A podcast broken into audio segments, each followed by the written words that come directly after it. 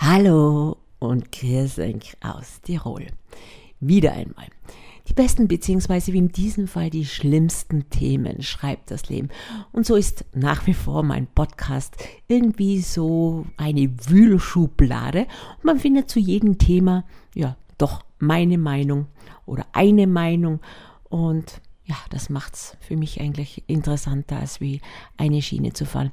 Ich habe heute gelesen, dass in der chinesischen Stadt Yulin, und ich hoffe, ich habe das jetzt richtig auf, ausgesprochen, das traditionelle Hundefleisch-Festival begonnen hat. Denn in der Provinz Guangxi gilt es zu Sommeranfang als Tradition und so wurde 2009 dieses fragwürdige Fest ins Leben gerufen. Für die Menschen in der Region ist Hundefleisch eine Delikatesse und sie verstehen auch nicht, warum sie keinen Hund essen sollten. Ich auf gut tirolerisch gesagt Obergescheide, Tierliebhaberin, habe dies sofort gepostet und mich brüskiert.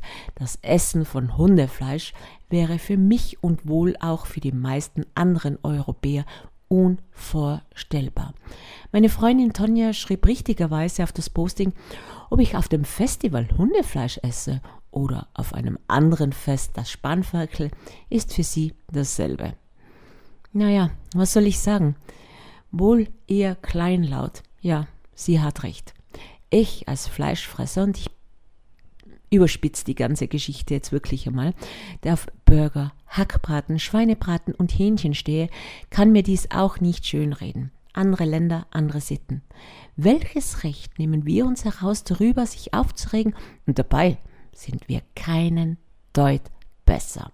Aber, und ob es jetzt das Ganze besser macht oder nicht, sei dahingestellt. Aber wir, die nicht auf Fleisch verzichten wollen, können versuchen zumindest die wahre dir wertzuschätzen und genau hinzuschauen, wie wächst mein Schnitzel auf?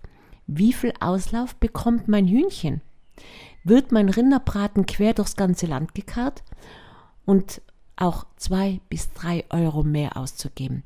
Billigfleisch, welches auf Kosten der armen, misshandelten Tiere geht, zu boykottieren. Oder ganz auf Fleisch zu verzichten. Denn es ist wirklich so. Man leistet sich einen, ich sage jetzt bewusst, Webergrill um keine Ahnung wie viel 100 Euro, aber die Würstchen und das Fleisch muss Billigware sein. So what? Denn man, das, das, das ist ganz klar damit forciere ich dann auch noch dieses Elend.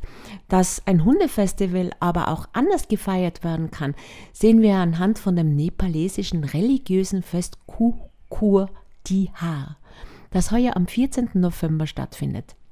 Am zweiten Tag dieses Festes wird der Hund angebetet und ihn für seine treuen Dienste gedankt. Hunde haben in der hinduistischen Mythologie einen besonderen Stellenwert. Dem Hund waren Blumenkränze umgebunden und einen Farbpunkt auf die Stirn gemacht, als Zeichen der Göttlichkeit die Verbindung zur geistlichen Welt. Zum Abschluss wird er natürlich belohnt mit köstlichem Futter und Leckerli, wie es sein soll. Es ist ganz leicht und man ist auch schnell dabei, über andere zu urteilen und mit dem Finger auf sie zu zeigen. Viel wichtiger, glaube ich, ist es nicht auf andere zu schauen und zu überlegen, was kann ich persönlich machen? Beziehungsweise, was kann ich tun, um es besser zu machen? Einen Schritt ist schon mal, oder ein richtiger Schritt in die richtige Richtung ist, glaube ich, schon mal getan, wenn man sich darüber im Klaren ist und so versucht, ja, darauf Acht zu geben, woher kommt mein Fleisch. Was leider auch nicht immer so einfach ist, zumal der Handel leider damit kalkuliert, dass der Konsument nicht immer den Durchblick hat.